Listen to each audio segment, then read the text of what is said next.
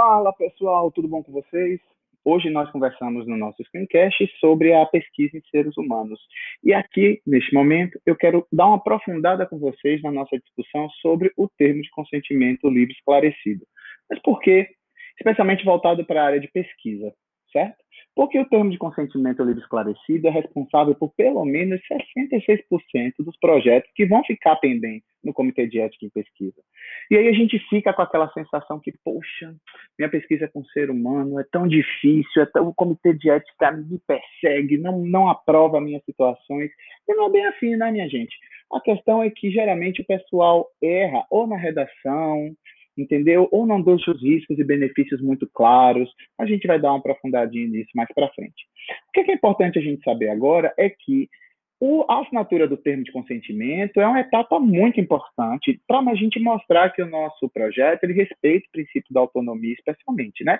E a palavra já é bem clara. O T vem de termo, ou seja, é um acordo que você está fazendo com aquela pessoa. O consentimento está nos mostrando que aquela pessoa deu a permissão dela para que a gente faça essa pesquisa, para que ela participe dessa pesquisa.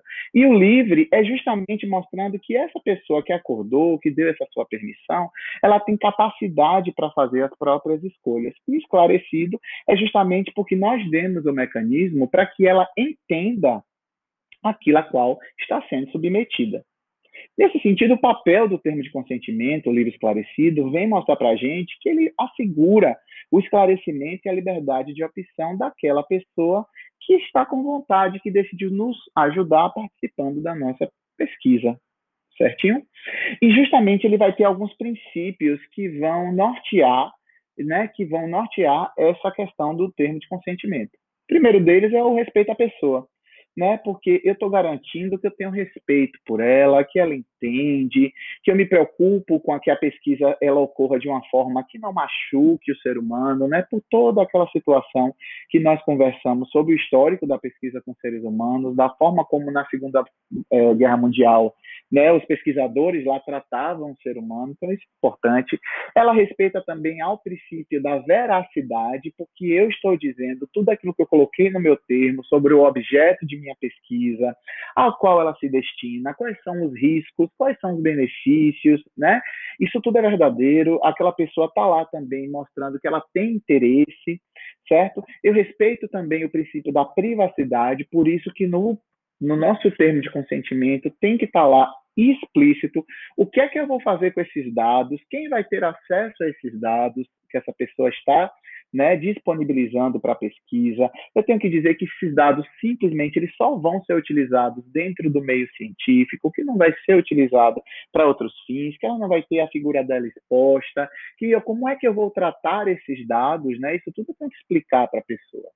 E por último, mas não menos importante, o TCLE, ele respeita o princípio da autonomia. Na realidade, ele é a própria manifestação do princípio da autonomia, porque o paciente ele está exercendo a sua autonomia de dizer que ele quer participar dessa nossa pesquisa ou que ele não deseja participar da nossa pesquisa a qualquer tempo da pesquisa. Isso é muito importante, isso também tem que estar lá no nosso termo de consentimento. Ele pode ir lá, ele vai saber que ele pode desistir, mesmo depois que ele já tenha dado né, o aceite dele, ele pode desistir de participar e ter os seus dados removidos da pesquisa. Isso é obrigação do pesquisador. Outro princípio, mas agora do processo de consentir, é da capacidade. Aquela pessoa tem que ser capaz de decidir por ela. E é toda aquela discussão que nós já tivemos né, nas aulas passadas sobre a capacidade civil né? Ela tem que ser maior de 18 anos, porque se ela for menor de 18 anos, ela vai dar apenas um termo de assentimento e o termo de consentimento quem vai assinar é o representante responsável legal dela. Isso a gente também vai ter o princípio da voluntariedade, porque aquela pessoa ela vai de forma voluntária aceitar participar do processo de consentimento, né? A gente ela não pode ser induzida nem forçada a isso. Outro princípio importante é da informação. E eu já falei anteriormente, né? Porque esta pessoa vai ser totalmente informada sobre o objeto da pesquisa, riscos, benefícios, tudo envolvido, o que é que a gente vai fazer com os dados dela, né? Isso tudo vai ter que estar bem claro e bem descrito no nosso termo de consentimento. E a última área é o do processo de consentimento, é o próprio ato de consentir. Espero que vocês tenham entendido direitinho todos os princípios e todas as questões que estão envolvidas com o termo de consentimento para pesquisa. E agora vocês vão lá no texto base, onde a gente vai aprofundar mais um pouquinho essa discussão, tá certo? Espero que tenham entendido. Um abraço, fique com Deus.